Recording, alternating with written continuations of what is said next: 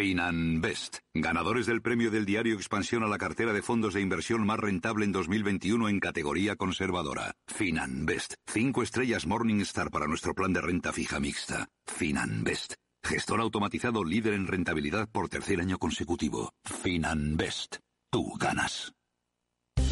¿Interesado en bolsa? ¿No quieres pagar comisiones? XTB es tu broker. Compra acciones y ETFs en cualquier mercado con 0 euros de comisión hasta 100.000 euros. Abre tu cuenta 100% online en solo 15 minutos. xtb.es. Riesgo 6 de 6. Este número es indicativo del riesgo del producto, siendo uno indicativo del menor riesgo y 6 del mayor riesgo.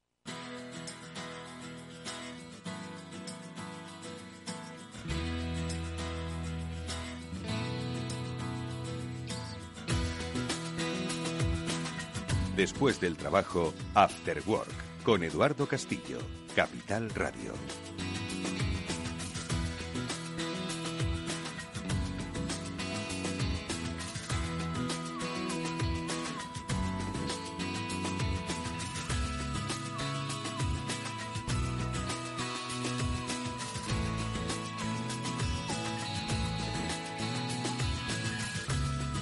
¿Qué tal amigos? Buenas tardes. Bienvenidos un día más a este Cyber After Work, que es el programa de ciberseguridad de Capital Radio. Hoy vamos a conocer el trabajo de una compañía pionera, clásica, eh, en nuestro país en el terreno de la ciberseguridad. Estamos hablando de Panda Security. Con uno de sus máximos responsables, con Hervé Lambert, vamos a hablar sobre cómo ven ellos el momento actual de la ciberseguridad ¿Cómo están ahora mismo de protegidas las empresas y los particulares? ¿Y cuáles son las soluciones que desde la compañía nos ofrecen ese trabajo en innovación y desarrollo? Comentaros que hoy, hace un instante, me acaba de llegar un mensaje muy, muy, muy real de mi banco eh, diciéndome que una alerta de seguridad se había producido y que tenía que rápidamente cambiar las contraseñas. El dominio de la dirección a la que me enviaban era un punto RU, ¿de acuerdo? Las circunstancias que estamos viviendo hoy se van a recrudecer, estoy seguro, porque ha cambiado el escenario en el que nos encontramos. Bueno, pues de ese escenario vamos a hablar con los especialistas que nos van a acompañar en este programa y por supuesto lo haremos como siempre asesorados por el conocimiento, el expertise y siempre eh, las buenas palabras de Mónica Valle y Pablo Sanemeterio, a quien saludo de manera individual. Mónica, ¿cómo estás? Buenas tardes. Muy buenas tardes, Eduardo. Muchas gracias eh, por esa presentación, ese conocimiento, expertise. Buen hacer, te ha faltado por decir.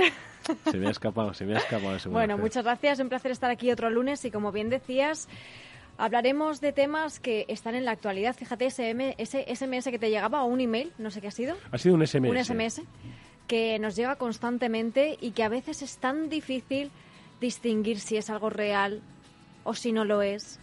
Y si lo es para nosotros, pues para todo el resto del público y de las empresas también, ¿no? Aún más. Así que esos, esas herramientas y servicios y soluciones de las que vamos a hablar hoy son fundamentales para que nos ayuden, ¿no?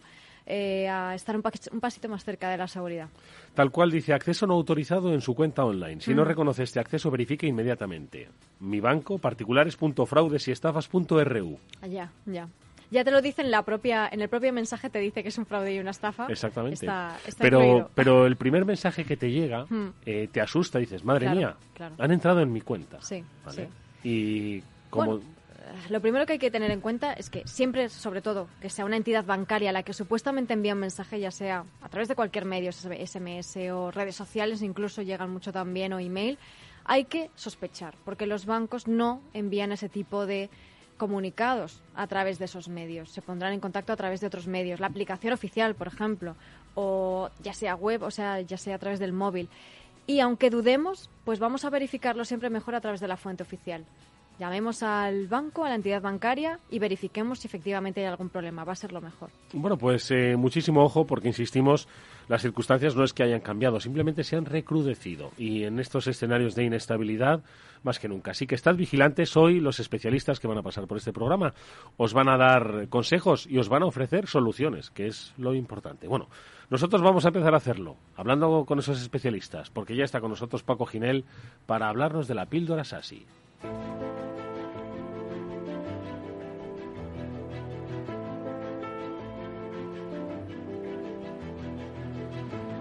Bueno, pues hoy con Paco vamos a hablar de cómo evoluciona precisamente la innovación o el desarrollo innovador en el terreno de la ciberseguridad. Y es que si hace ya unos meses, cuando empezamos a trabajar con Netscope y a conocer cómo era la perspectiva de securizar desde la nube y en la nube, eh, esto va evolucionando y de lo que era el concepto de SASI hoy hablamos del concepto SSE. Y es, como decimos, un, aunque a priori una explicación técnica, pero que tiene su eh, componente en el día a día y tiene su explicación en el día a día de las empresas. Paco Ginel, ¿qué tal? Buenas tardes, ¿cómo estás? Paco, vamos a ver si te oímos. A ver. Ahora, te oímos. Paco, ¿cómo estás? buenas tardes, Mónica. Buenas tardes, Edu. Y muchas gracias por la intro. La verdad es que sí, de vez en cuando es útil refrescar algunos conceptos básicos porque este mundo actual nos acribilla a diario con todo tipo de siglas y, y acrónimos. Por eso quería utilizar la píldora de hoy para aclarar algunas dudas, porque parafraseando un viejo chiste de Forges, llevamos toda la vida diciendo SASI y ahora resulta que se dice SSE. pues no, son cosas diferentes y la verdad es que me gustaría aprovechar este, este momento para identificar estas diferencias que son importantes cuando hablamos de seguridad en la nube. Vamos a ver, si para empezar hablamos de SASI, SASI son las siglas, lo hemos repetido aquí muchas veces en la píldora SASI, que por eso se llama así, eh, que se refieren a un modelo para implementar una arquitectura convergente basada en la nube para las funciones de networking y seguridad. SASI mm, mm, combina conceptos como el SD-WAN para una administración centralizada de programas de, de nuestra red amplia o WAN y SSE, del que hablaremos ahora, o ZTNA, Zero Trust Network Access, que, que, nos da la capacidad de desarrollar políticas adaptativas de autenticación y accesos a entornos de red. Todo ello mm, nos conduce hacia un objetivo, que es el de SASI, de crear modelos descentralizados y dinámicos que faciliten los entornos de trabajo ampliamente distribuidos, es decir, lo que hablamos siempre de trabajar desde cualquier sitio, con cualquier tipo de conexión y con cualquier tipo de dispositivo, con acceso a lo que necesites, pero sin comprometer la seguridad. Y eso sería SASI. Y ahora, ¿qué es Security Service Edge? SSE, que es el nuevo acrónimo que está saliendo constantemente. Bueno, pues realmente es parte de SASI. Security Services es el concepto en el cual todos los servicios de seguridad que necesitamos para el SASI y que en el pasado eran diferentes productos, aplicaciones o servicios a menudo de distintos proveedores, vienen a juntarse en una plataforma unificada e integrada en la nube que proporciona mayores capacidades y eficiencias y además reduce complejidad y, muy importante, costes. Una plataforma de servicios SSE debe integrar de manera estrecha todas sus funcionalidades para que entre ellas se reconozcan y puedan trabajar juntas beneficiándose de toda la información contextual que son capaces de generar de forma colegiada. Pues bien, Garner, siempre Garner, acaba de publicar un nuevo cuadrante mágico para SSE que sustituye a los que tenía hasta ahora de Secure Web Gateway y de Casby, y en el cual ha distinguido a Netscope como líder. ¿Cuáles son las funciones esenciales del SSE según dice Garner en el documento que acompaña a este, a este Magic Quadrant? Pues las tres básicas que hemos citado ya. Acceso seguro a la web vía proxy o Secure Web Gateway, acceso seguro a aplicaciones SAR vía API y proxy, el CASB, y el acceso remoto seguro a aplicaciones privadas vía Zero Trust Network Access, ZTNA además de estas esenciales, hay otras funcionalidades adicionales que también cita y que pueden añadirse y de las que hemos hablado ya en, programas anteriores, como el RBI, el Remote Browser Isolation o el Firewall as a Service. Pero lo básico son las tres que hemos citado. El acceso seguro a la red vía proxy, el acceso seguro a las aplicaciones SaaS vía API y proxy y el acceso remoto seguro a aplicaciones privadas con cero atrás. Hola Paco. Y una pregunta. Esta parte de acceso a aplicaciones privadas es quizás una de las que quizás a nuestros oyentes les sea un poco más eh, extraña o diferente. ¿En qué consiste? O sea, ¿qué, características tiene? Bueno, pues eh, vamos a ver, esto daría para una píldora en sí misma. Avanzamos la de la semana que viene. Yo creo que sí, podemos avanzar la de la semana que viene y nos, nos, comprometemos a que la próxima píldora sea para profundizar en el ZTNA, porque efectivamente es un componente muy importante. Pues nada, en la próxima píldora mm, que nos... Ni siquiera un avance, yo pensaba que Paco nos iba a dar nada, un pequeño, un pequeño avance. bueno, os doy un pequeño avance. Bueno, real, realmente lo he, dicho ya, ZTNA lo que hace es darte esa capacidad de, de la nube para que desarrolles políticas de autenticación y acceso a entornos de red adaptativos. ¿Qué quiere decir con adaptativos? Pues que en función de cómo te conectes o dónde te conectes o a qué entorno pertenezcas, esas políticas de acceso se adaptan y cambian, restringiendo o, e, exigiéndote más o menos en función de, dónde, a qué y para qué te conectes. Ya no basta con una autenticación siempre simple de usuario o contraseña para darte un acceso abierto a entornos de red generales. Eh, ZTNA lo que te permite es que restringamos esos accesos a lo que de verdad necesites y además las condiciones de acceso estén condicionadas por el contexto desde el que te vas a conectar y las funcionalidades que vas a utilizar. Bueno, pues ahí está. Eh, no es evolución, es eh, otra, otra perspectiva. La seguridad lo dice Garner y reconoce el eh, trabajo de Netscope como bueno, pues unos evangelizadores en este terreno. Insistimos que la ciberseguridad no es solo protección, sino también es innovación. Y ahí es donde nosotros, con la ayuda de los especialistas de Netscope, vamos a estar tratando de haceros eh, entender cómo es la mejor estrategia para adaptarla a vuestras compañías que han cambiado su forma de trabajar en tan solo dos años. No se parecen en nada a cómo eran antes de la pandemia, así que entiendo que las estrategias también deben cambiar. Paco Ginel, como siempre, es un placer escucharte. Hasta la próxima semana. Muchas gracias, Edu. Quería terminar solamente diciendo que Nescope vuelve a estar en la Routed este año como, para, como patrocinador. Es un evento al que sabéis que estamos muy muy, muy unidos y no podíamos faltar. Pues oye, allí os verán algunos de los oyentes de este Cyber After Work, estoy seguro, y muchos más, por cierto, que luego nos lo ha recordado Paco. Daremos los nombres de los tres ganadores del último sorteo de la, de la Routed y, y nada, os desearemos pues eso. Disfrute y mucha suerte. Gracias Paco, que os vaya bien la Routed. Adiós.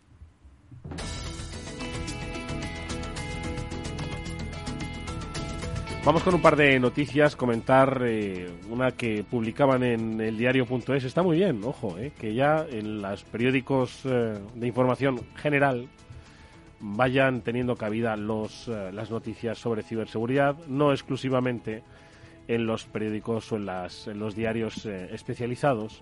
Y es que, mm, bueno, pues un poco lo que estábamos hablando, ¿no? Mónica, del entorno mm, que, bueno, pues no es que haya cambiado, pero sí se ha incrementado ¿no? con eh, esta guerra entre Rusia y Ucrania a raíz, a raíz, de la invasión de Rusia por parte de Ucrania, de Ucrania por parte de Rusia, perdón, pues como el escenario pues eh, se ha recrudecido si cabe, ¿no? Sí, efectivamente. En este caso, pues eh, de lo que están informando es que hay ciertas mafias de ciberdelincuencia, como ya sabemos, el cibercrimen en muchas ocasiones trabaja de forma muy profesionalizada. Eh, son pues bueno, verdaderas organizaciones muy bien eh, organizadas y jerarquizadas para lanzar los ataques eh, pues de la forma tan sofisticada que lo hacen. ¿no? Y en este caso, pues varias de esas mafias están anunciando represalias contra atacantes pues, de otros países que amenacen a las infraestructuras de Rusia. ¿no? Eh, entonces, esto, pues como bien decías, es eh, otro problema añadido, otro recrudecimiento de esta situación. en concreto, el, grupo de Conti, que es uno de los más activos, además con el ransomware Ryuk, que le hemos oído hablar en distintas entidades, incluso en algún eh, caso en una entidad pública de, como fue el SEPE. ha, alertado básicamente, pues eso, las, tener en cuenta también que las mafias suelen operar y están más o menos amparadas, entre comillas, o están protegidas porque funcionan en países en los cuales no les detienen, ni les persiguen, ni ni, y tienen por eso ahí la base un poco de sus negocios. Y lo que han venido a decir es que si se ataca informáticamente a infraestructuras de Rusia, pues ellos van a contraatacar y es una advertencia que hay que tomarse bastante en serio porque es un grupo de los que ha estado más activo y ha estado más presente en más incidentes. Sí, además eh, destacan una parte interesante, ¿no? Que, que esto no tiene que ver con su patriotismo apoyando como tal el conflicto o al Kremlin, sino que quieren defender pues su su, negocio, por así decirlo, ¿no? Donde están ganando muchísimo dinero. Entonces, claro, como bien decías, Pablo, pues tienen esa esa parte positiva de atacar desde Rusia, donde se hace la vista gorda en algunos casos, y no quieren perder esa situación de, bueno, de, pues como la tienen ahora mismo, eh, positiva. ¿Cómo será el escenario de ciberseguridad a lo largo de este año? ¿Cómo será el año que viene? Sin lugar a dudas, las estadísticas van a, eh, van a hablar por sí solas, como están hablando, y es uno de los eh, aspectos que habéis registrado en BitLife Media, Mónica, porque tenéis un registro ya de la evolución del ransomware pues en el último año, ¿no? que ha crecido pues me atrevo a decir que casi un 100%. Este es un, estudio que ha publicado NCC Group, una, una, empresa del sector, en el que, bueno, pues han dicho que este ransomware ha aumentado muchísimo, ¿no? Se ha duplicado, o sea, bueno, se ha incrementado en un 92,7% respecto al año anterior, Eso es ¿no? Una pasada, ¿eh? Es una pasada. En este caso, para el sueldo nos vendría bien, ¿eh? Claro, son eh, esto en determinados sectores y los objetivos, sobre todo, remarca que está en el sector público, que es algo que hemos comentado en muchas ocasiones, ¿no? Mm. Que acaparan eh, casi el 20 ciento de los ataques de, ransomware. También eh, sectores industriales han sido objetivo también otro 20%, y los consumidores, en este caso, pues nosotros, ¿no? Los usuarios de a pie también estamos en el punto de mira, más de un 16% de los ataques se eh, dedican o se tienen como objetivo a los usuarios. Y el, ransomware Conti, que acabas de mencionar precisamente, ha sido una de las amenazas más frecuentes del pasado año, que tiene su origen en Rusia, porque eso es algo que sí que se ha, se ha determinado con las investigaciones, y este año pues sigue en pleno apogeo, así que hay que mirarlo muy de cerca. ¿Por qué atacan al sector público principalmente? ¿Por la debilidad a veces de sus sistemas o por qué? Bueno, es una, es una pregunta quizás para hacérsela a ellos directamente, pero yo creo que eh, tiene una distribución más o menos repartida entre industria, sector público y, particulares? con lo cual más o menos distribuyen sus, sus actuaciones y quizás pues acuérdate que hace un par de años, tres, eran bastante... Madre mía, la de ayuntamientos aquí que, ayuntamientos que cayeron, sí, casi el, el parte de los ayuntamientos que iban cayendo. Eh, en general, pues quizás, oye, no quiero decir que en todas las administraciones públicas no estén eh, tan preparadas como las eh, privadas, pero hay algunas instituciones públicas que quizás no tienen los recursos ni el presupuesto adecuado para afrontar una amenaza como la que estamos hablando, de, en este caso del ransomware o del ransomware de grupos tan especializados que consiguen infiltrarse en las mayores organizaciones del mundo y consiguen desplegar el, el ransomware. Entonces, pues quizás ahí está un poco el, tema. Falta quizás de recursos, de presupuesto y de, y de personal preparado. Sí, sobre todo en estos casos en los que llegan a conocer muy bien a las organizaciones donde, donde acaban llevan, terminan llevando a cabo el, ciberataque, ¿no?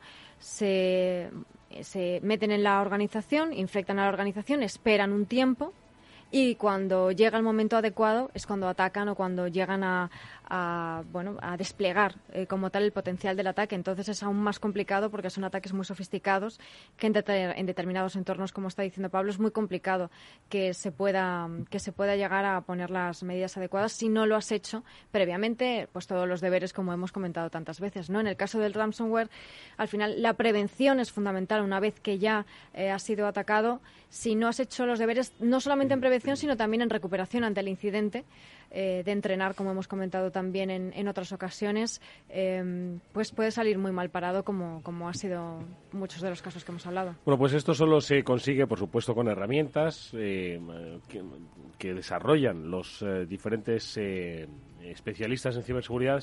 También se combate con cultura de ciberseguridad, siendo bastante previsor desconfiando un poco de, de todo.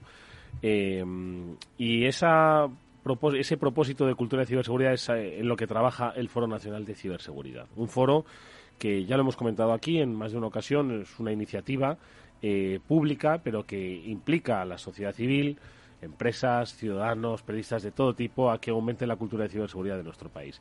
Y esos trabajos pues ya parece que van fructificando y Mónica, pues hay podemos hablar de primeros informes sobre cultura de ciberseguridad, ¿no? Efectivamente, los primeros informes o primeros trabajos que eh, dependen o se han realizado por parte de tres grupos de trabajo distintos dentro del Foro Nacional de Ciberseguridad, que está compuesto por 117 expertos, en este caso estos tres grupos, eh, de 74 organizaciones diferentes y aglutina sector público y privado, es una colaboración público-privada que es referente porque, bueno, pues como también hemos comentado muchas veces aquí, nos han explicado los, los expertos, es muy importante eh, aglutinar ese conocimiento, compartir el, el, conocimiento y ponerlo sobre la mesa para que al final eh, se pueda bueno, se pueda analizar y reflexionar qué es lo que está ocurriendo en estos momentos y también hacer reflexionar a otros, ¿no? Que es el, el objetivo también del foro. Entonces, en este caso se han publicado ya eh, los tres primeros trabajos. El primero acerca de la cultura de ciberseguridad, en la que, bueno, una de las conclusiones es que la ciberseguridad tiene que ser una responsabilidad compartida, ¿no? Entre eh, las empresas, por supuesto, el sector público y los propios usuarios, que tienen que tener esa concienciación, aunque depende del resto también, ¿no? Ese espíritu crítico, eh, implicar pues en este caso los medios de, comunicación en esa difusión. El segundo de los trabajos es sobre la investigación en la industria de la ciberseguridad, cómo hay que potenciar ese I más D en el sector, en nuestro caso en nuestro país, porque también beneficiará y generará un ecosistema. Y el último de los trabajos está relacionado sobre las capacidades y competencias en ciberseguridad, en este caso pues sobre una certificación de responsables de ciberseguridad que establece pues unas condiciones, unos requisitos para esa certificación de profesionales en este ámbito, que también puede ser muy positivo para mejorar esa cultura en definitiva, ¿no? Ese nivel de ciberseguridad de nuestro país. Bueno, pues eh, seguiremos muy de cerca los trabajos del Foro eh, Nacional de Ciberseguridad, un foro en el que Mm, bueno, pues hay personajes destacados de la industria de todos los ámbitos y cuyos eh, resultados, bueno, pues podéis seguir entre otros sitios en BitLife Media, medio que dirige Mónica Valle, en el que bueno, pues se pueden reflejar, como decimos, estos, estos eh, informes. Estas han sido las noticias, amigos. Vamos a cantar en breve quiénes son los ganadores de las eh, tres últimas entradas sorteadas y creo que tenemos la posibilidad, Pablo, de sortear tres más, ¿o qué? Tres más tenemos. Pero en tiempo récord, porque empieza este viernes. Sí, tenemos que ser muy rápidos porque empieza este miércoles, este jueves ya la, la con lo cual tendrán que registrarse a toda velocidad, damos código y, y a correr a registrarse porque igual cierran ya. Pero bueno, pero por lo pronto hay que acertar la respuesta. Pero bueno, vamos a conocer los nombres de los tres ganadores a la pregunta de ¿en qué año fueron capaces de disfrazar a Román Ramírez de pato?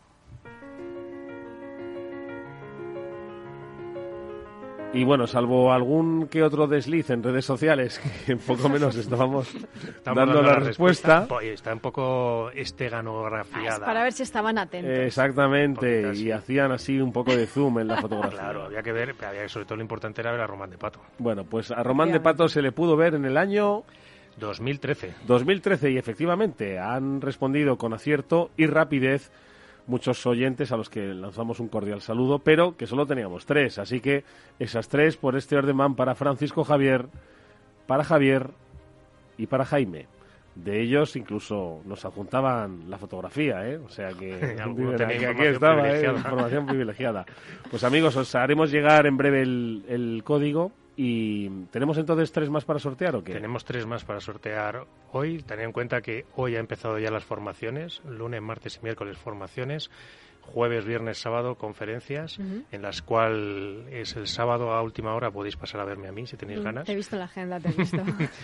que hablaré un poco de, de, la de cómo añadir un poco de seguridad en aplicaciones de mensajería instantánea. Ya sabéis que a mí me encanta enredar en las aplicaciones de mensajería instantánea y además me encanta enredar en lo que es modificar comportamientos de aplicaciones. Entonces, pues eso, después de la charla de Alfonso Muñoz, eh, estaré contando ahí un poquito cómo modificar Telegram.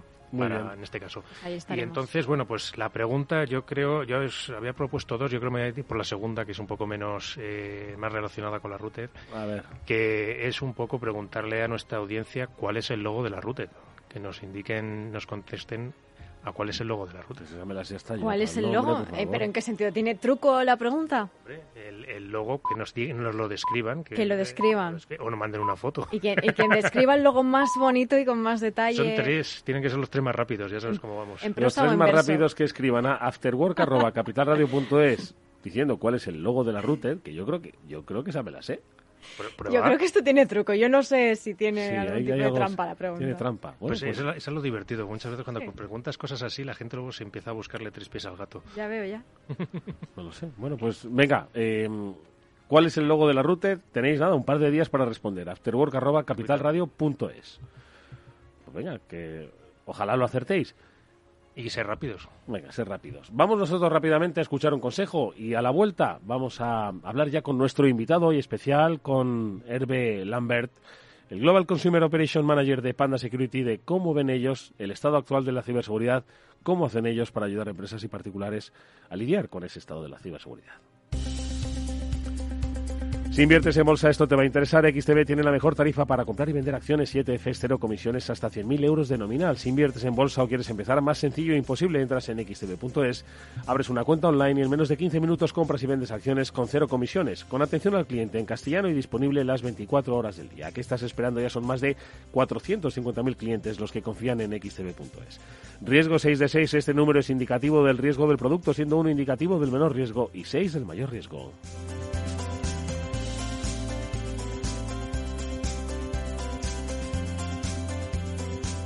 After Work con Eduardo Castillo. ¿Qué es ir más allá?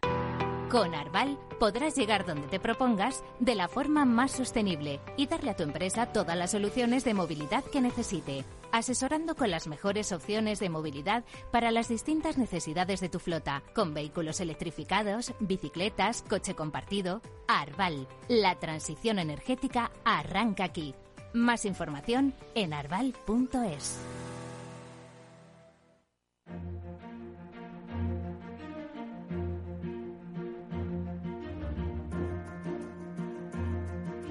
Eduardo Castillo en Capital Radio, After Work.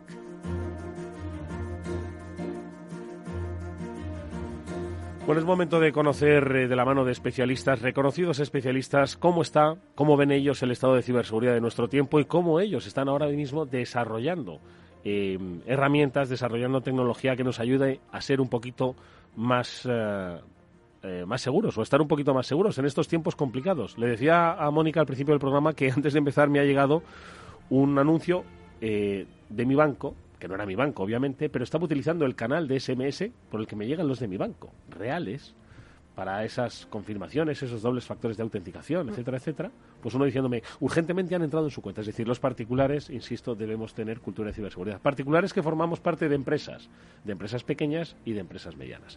Bueno, pues de ese estado vamos a hablar con nuestro invitado. Saludamos ya a Hervé Lambert, él es Global Consumer Operations Manager de Panda Security. Hervé, ¿qué tal? Buenas tardes, bienvenido. Muy buenas tardes. Un placer que estés con nosotros para, pues eso, que nos ayudes a identificar, o por lo menos cómo desde Panda estáis viendo esta evolución. Decíamos al principio que hace dos años los trabajos ya no, no, se parecen en nada a cómo se trabaja ahora, ¿no? Cómo se concibe ahora mismo la relación con los datos de tu empresa, no se concibe cómo se es eh, las relaciones entre empresas también han cambiado incluso, ¿no? Ha habido un escenario de cambio que me gustaría que nos describieseis un poco cómo habéis visto vosotros desde Panda esta evolución y que nos definieseis cómo es el entorno actual de la ciberseguridad, Verbe.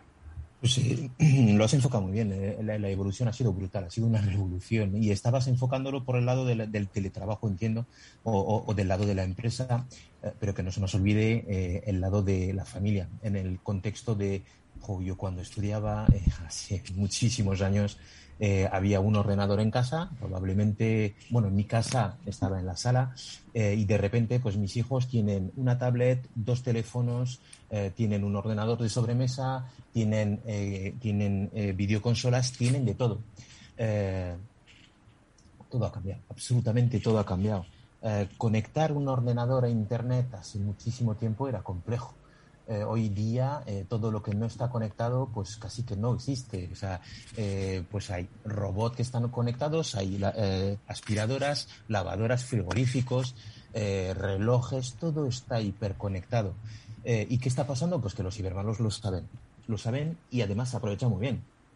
Fundamentalmente pues a nivel de a nivel de ciberataques tanto en el mundo de, del usuario doméstico como en el, en el mundo de la empresa pues hemos visto un incremento constante de ataques de de uso fraudulento eh, y, bueno pues de, intento de robos. Al final eh, pues el día a día de, de, nuestra historia o de nuestro trabajo es que los riesgos no paran de incrementarse, eh, los usuarios se conectan a Internet para todo, pero es que tampoco tengo muy claro que tengamos un nivel de sensibilización suficientemente correcto o alto para poder enfrentarnos a todos los riesgos que hay en Internet a día de hoy. Hmm. Hervé, partíamos de un, de, un, de un escenario que nos has descrito de incremento progresivo de la superficie de exposición a esos ataques y también de las, de las amenazas, ¿no?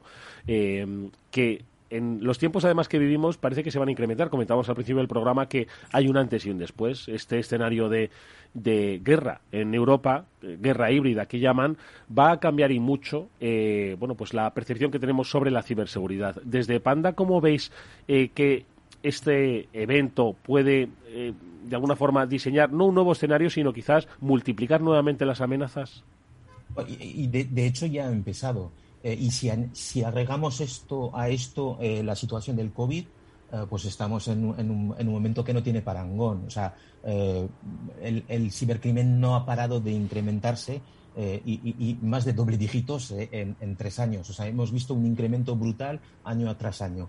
Hemos empezado con el COVID, los cibermalos han sido brutalmente eficaces y listos como para aprovecharse del COVID y lo que estamos viendo ahora es que efectivamente en el contexto de, la, de la guerra que, que, que, está ocurriendo entre Ucrania y Rusia, pues estamos viendo que a nivel de cibercrimen también hay un repunte, un incremento eh, de ataques, ataques dirigidos. Eh, y, no pinta bien la cosa, pinta que vamos a ir a más, a más, a más, más ataques. Y, y además estamos viendo que el ecosistema es, es, muy complejo porque hablamos de ataques dirigidos, hablamos de APTs, hablamos de files, hablamos de denegación de servicios, hablamos de utilización de ransom, eh, de, bueno, de virus o de troyanos eh, y hablamos también de ingeniería social. O sea, el usuario de casa, eh, la ama de casa tiene muchos, muchas preocupaciones y de verdad que el panorama no va bien.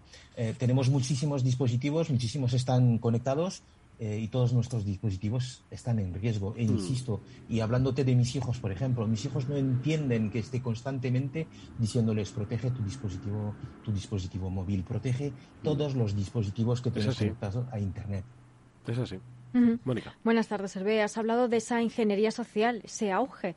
Y efectivamente es un ataque que lleva años y años que bueno, se reinventa un poco, pero tampoco cambia mucho la técnica. ¿Por qué crees que sigue en auge esta técnica, la ingeniería social? ¿Por qué eh, afecta tanto, nos dejamos eh, llevar tanto por esa ingeniería social? Y en concreto, pues eh, ataques como phishing, ¿no? que comentaba Eduardo precisamente ese SMS, pero puede ser email, redes sociales, aplicaciones de mensajería a través de cualquier canal. El principal problema es que funciona.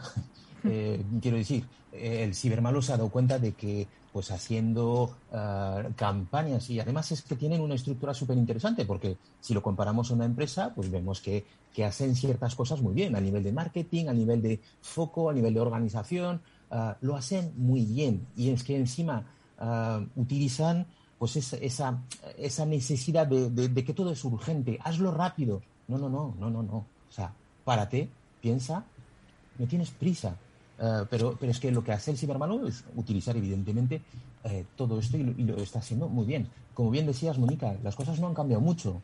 Se han ido afinando. Hemos visto que, el cibermalo ha, sido capaz de refinar todas sus acciones eh, y lo está haciendo cada vez mejor.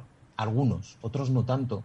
Pero incluso lo que no funciona bien, yo no sé, esta semana, hace dos semanas que eh, recibo a través de las redes sociales, pues que me han tocado, pues no sé, una, creo que la última vez que lo conté, 22 eh, iPhones. Eh, Madre mía. no está mal.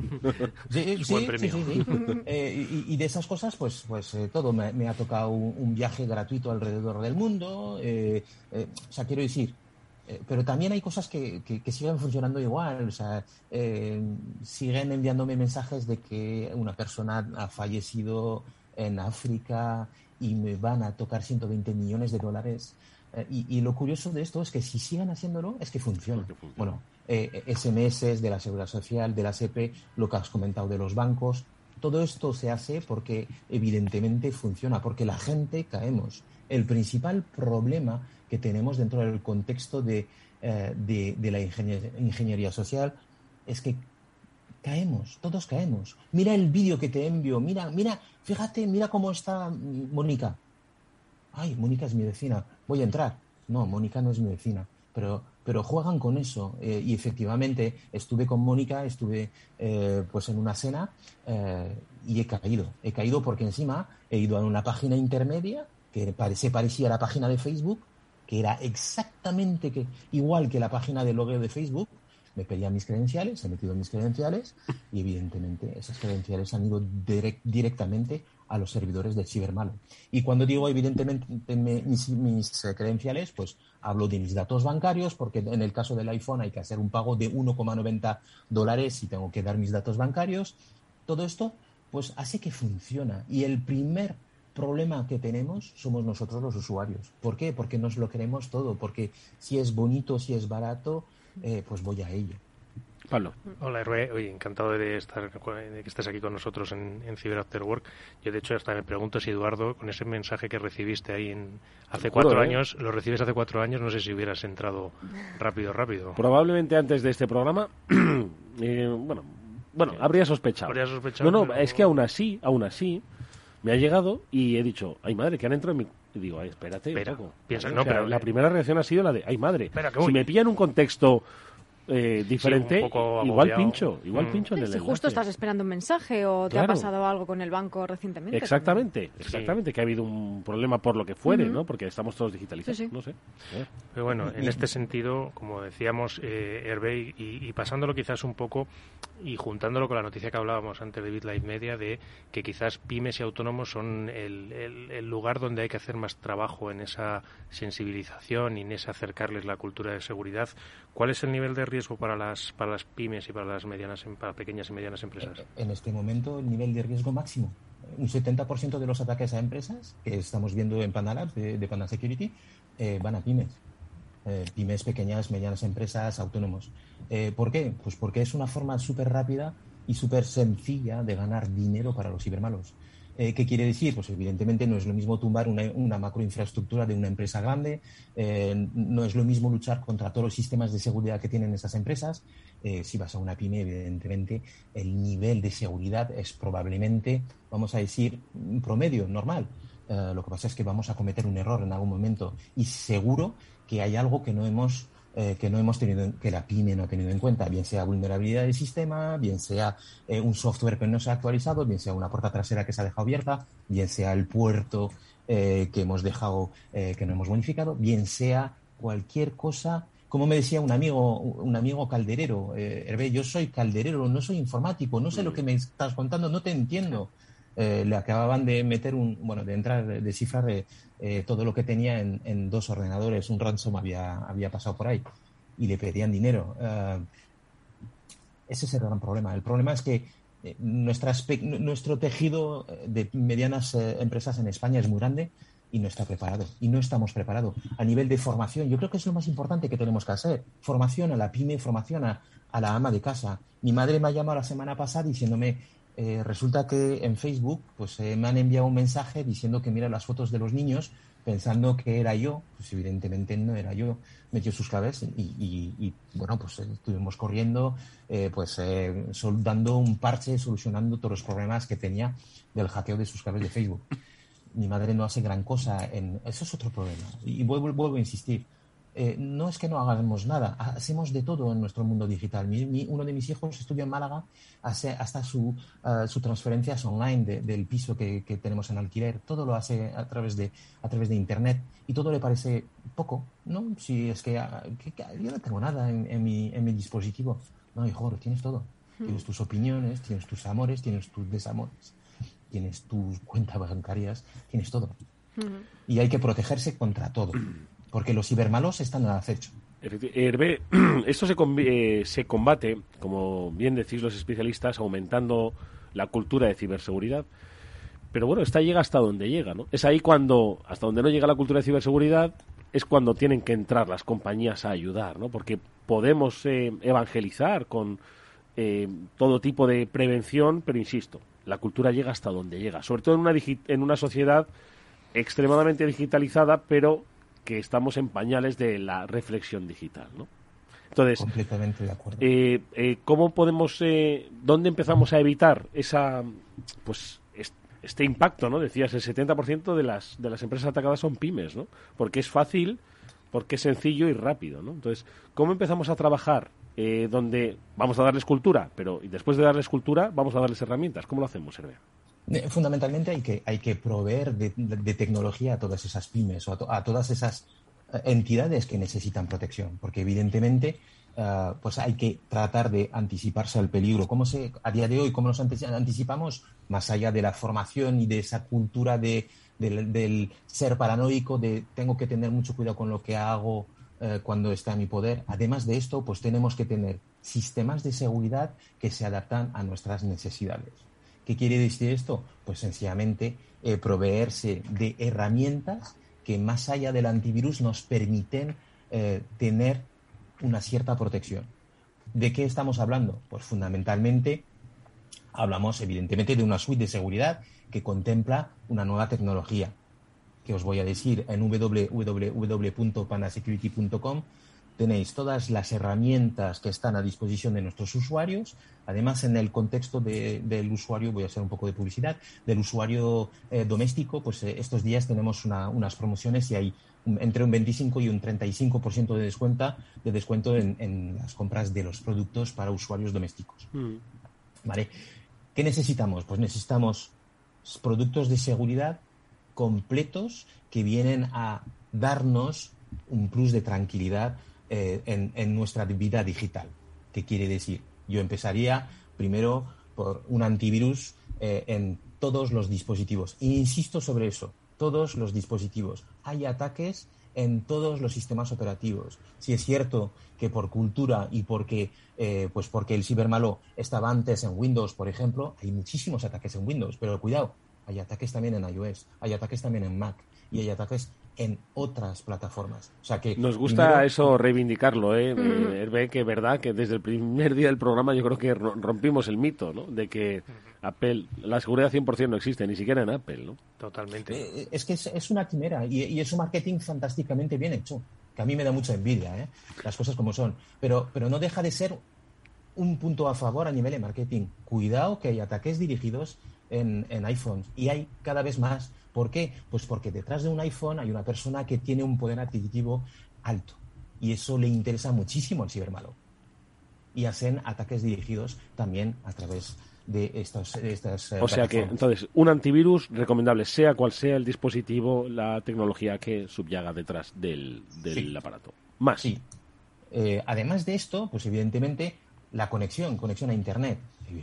hay que proteger eh, todo lo que es la navegación ¿Cómo se hace? Pues hay herramientas, filtrado de URLs cuando estamos eh, cuando estamos eh, navegando. ¿Por qué? Pues porque hay muchísimas páginas donde hay phishing, donde hay, donde se alojan, se aloja malware. Eh, eso es importantísimo. Más cosas, una VPN.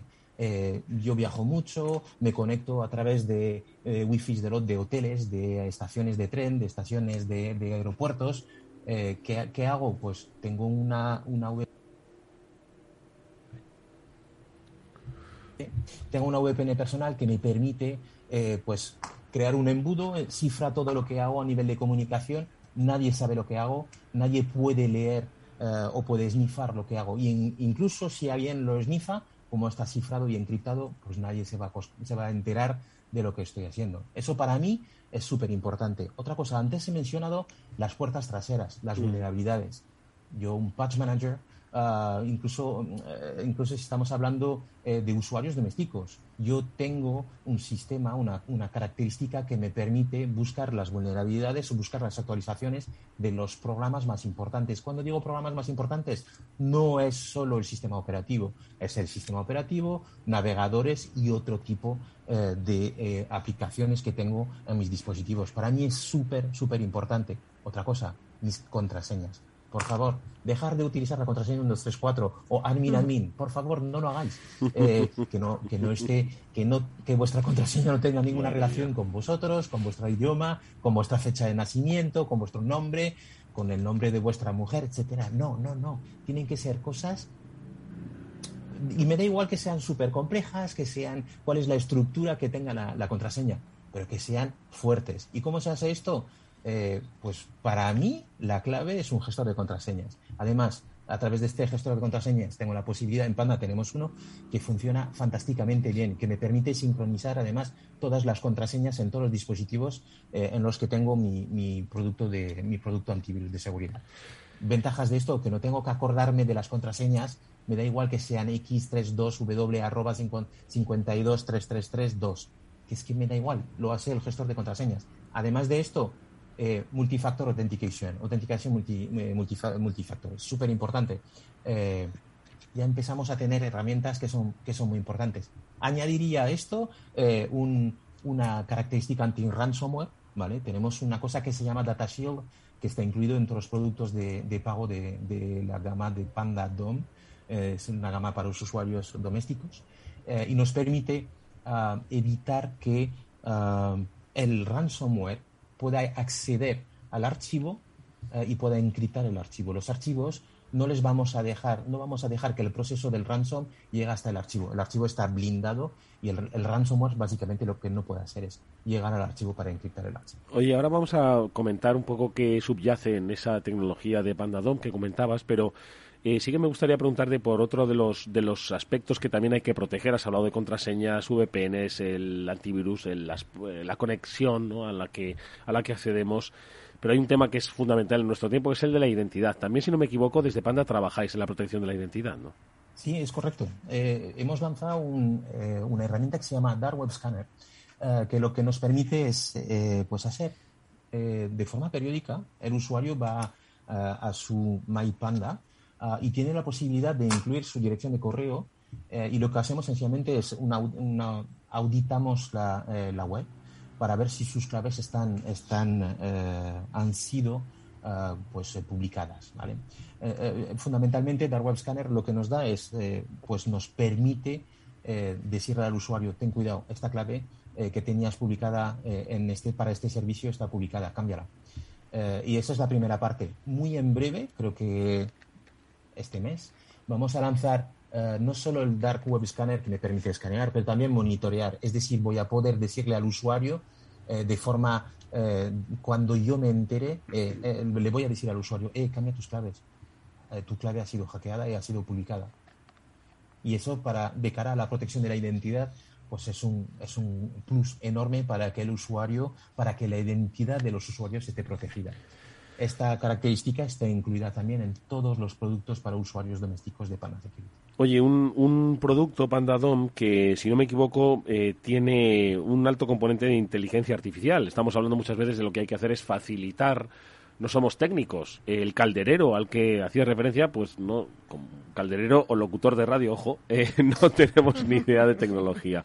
Y a veces la inteligencia artificial viene para facilitarnos eso, ¿no? ¿Cómo lo hace en caso de PandaDOM? Pandadom es, eh, bueno, Panda lleva, llevamos 28 años, 30 años eh, innovando. O sea, hemos sido una de las primeras empresas en utilizar el fichero de firmas cuando, de cuando hace 15 años o 18 años eh, había muy pocos virus. a día de hoy, evidentemente, pues el volumen de, por cierto, ¿sabéis cuántas versiones de, nuevas versiones o nuevas variantes de malware encontramos diariamente en Panda Labs? Alrededor de 250.000 muestras nuevas de malware al día, al día, todos los días, ¿vale? Evidentemente, cuando tienes este volumen tan grande, no puedes tener miles de ingenieros eh, descuartizando los virus. Entonces tienes que buscar tecnología. ¿Qué tipo de tecnologías? Pues bueno, pues nosotros utilizamos Big Data, utilizamos eh, la inteligencia colectiva. Cada uno de nuestros, eh, de nuestros usuarios y clientes eh, es un sensor, ¿vale? Tenemos la, la capacidad de recopilar eh, la información de lo que está pasando en las máquinas de nuestros usuarios. Cuando digo información, me refiero a información de malware, procesos, procesos confiables. Eso nos da pie a poder eh, clasificar los procesos, procesos confiables, procesos no confiables y procesos dudosos. En función de esto, pues somos capaces de crear reglas que nos permiten, pues, eh, en función del nivel de seguridad que, deseamos, pues crear niveles de seguridad un poco eh, a mano. Entonces, hay diferentes modos. A mi amigo el calderero le digo, tú instala el producto y olvídate de todo lo demás, me encargo yo, porque yo soy especialista de seguridad. Pero en la pyme igual hay alguien que quiere configurar esto. Pues esto lo podemos eh, hacer y podemos cambiar y configurar el nivel de seguridad. Eso es lo que hacemos. Pues luego tenemos, como todos los eh, dispositivos están conectados a la nube de Panel Security, eh, evidentemente podemos jugar. Tenemos eh, tecnologías localmente instaladas en, los dispositivos de nuestros usuarios, tenemos rutinas contextuales. Eh, eso quiere decir, ¿qué hace el malware? ¿Qué procesos se lanzas? el contexto, ¿cuál es el contexto? Esto me permite bloquear, trabajando esas rutinas contextuales, bloquear malware sin saber, sin conocerlo. Si hace ciertas cosas que no quiero que haga, pues lo puedo bloquear. te digo, hay, hay miles de tecnologías que vamos incluyendo y bueno, en, yo soy del área de consumo. En consumo tenemos una gran suerte porque nos aprovechamos mucho de nuestros eh, grandes hermanos de, eh, que tienen esas tecnologías EDR, bla, bla, bla, que nos cuesta muchísimo a los usuarios. Bueno, mi amigo el calderero, cada vez que le hablo de esas siglas, eh, me mira como las vacas al tren. Pero la ventaja de esto es que nosotros, los chicos de consumo, nos aprovechamos mucho de las tecnologías de nuestro hermano mayor y nos permite poner muchísimo conocimiento dentro de, nuestro contexto de, pyme y de usuario. Pablo Mónica, estaba pensando que, que he acertado hoy poder hablar con Hervé, de, porque últimamente, no es que últimamente, ¿no? muchas veces a veces nos, nos dirigimos hacia sectores críticos y estamos hablando de grandes infraestructuras, estamos hablando de la complejidad que su amigo el calderero, yo y muchos otros pues miran con cierto escepticismo y no llegan a comprender. Y no hay que olvidar que efectivamente la amenaza es permanente, pero a nivel usuario y a nivel pyme es donde se concentra la mayor eficacia y la mayor efectividad. Y siempre, como decimos, es bueno recordar que a pie de calle los riesgos existen y mucho. Totalmente. Si es que en el día a día, lo hablamos muchas veces, eh, tanto particulares como pequeñas empresas se enfrentan a las mismas amenazas que se enfrentan las grandes compañías, pero jugando con unas armas mucho más eh, pequeñitas o con mucho más limitadas. Y también hay mitos, como hemos hablado de mitos, ¿no? Eh, que es que, bueno, oye, para usuarios hay muchísimas soluciones además muy sencillas de usar, nada de complejidad y que no van a interrumpir en el día a día, simplemente añadir a esos buenos hábitos de seguridad pues una solución que nos ayude. Para eso está la inteligencia colectiva, no lo vemos, pero sí que lo disfrutamos. Lo ha compartido con nosotros en este programa especial Hervé Lambert, Global Consumer Operation Manager de Panda Security, al que le agradecemos mucho que haya compartido eh, su tiempo y conocimiento con nosotros y al que deseamos ver próximamente. Gracias, Hervé. Muchísimas gracias a vosotros. Hasta pronto. Buenas tardes.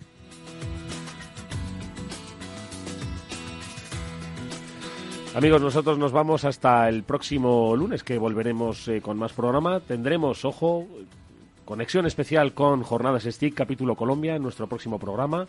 Y hablaremos, por supuesto, de muchos otros temas. No sé si Pablo nos da tiempo a adelantar algo o qué. El próximo lunes eh, nos visitará también eh, Carmen de, de Alot. Alot es una compañía israelí que yo la conozco cerca porque compró la compañía en la que estaba trabajando antes, Alot. Bueno, pues de eso y de muchas cosas hablaremos. Gracias, Mónica. Gracias, Pablo. Hasta la semana que viene.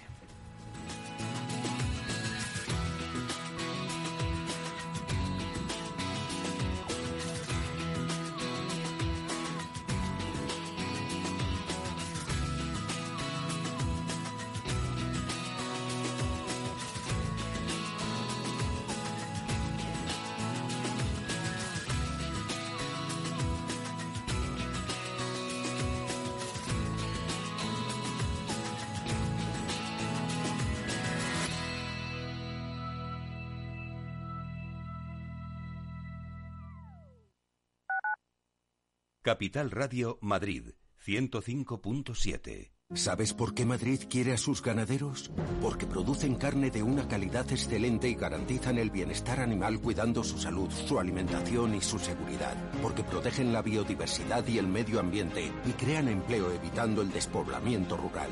Por todo eso, Madrid quiere a su ganadería. Comunidad de Madrid. Esto te estás perdiendo si no escuchas a Rocío Arbiza en Mercado Abierto. Xavier Puig, profesor de finanzas en la Universidad Pompeu Fabra. Hasta es de mala educación preguntar eh, cosas de dinero. Yo recuerdo en países anglosajones que a veces es lo primero que te preguntan, ¿no? Eh, ¿Cuánto cobras? y para nosotros nos parece impúdico. Mercado Abierto con Rocío Arbiza. Capital Radio. Siente la economía.